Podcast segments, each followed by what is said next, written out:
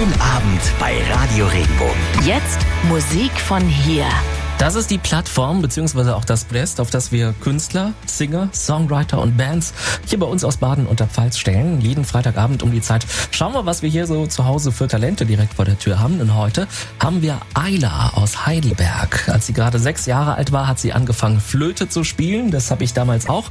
Aber bei mir hat's aufgehört und sie hat mit sieben direkt mit Geige weitergemacht.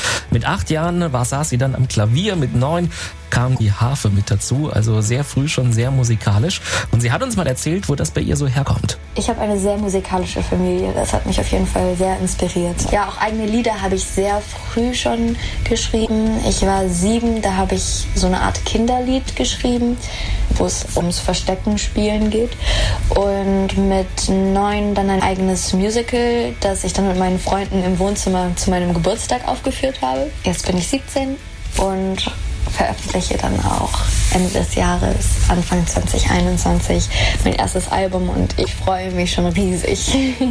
Wir freuen uns natürlich auf ihren Song, den sie mitgebracht hat. Anti-Time heißt dieses Ding und sie hat uns erzählt, worum es darin geht. Es geht um den Umgang mit Erinnerungen und Erlebnissen.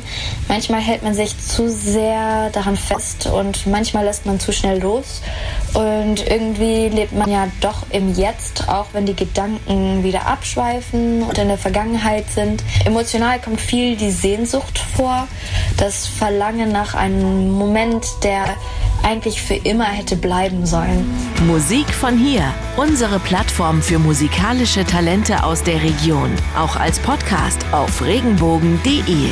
Radio Regenbogen. Zu Hause in Baden und der Pfalz. Wenn dir der Podcast gefallen hat, bewerte ihn bitte auf iTunes und schreib vielleicht einen Kommentar. Das hilft uns sichtbarer zu sein und den Podcast bekannter zu machen. Dankeschön.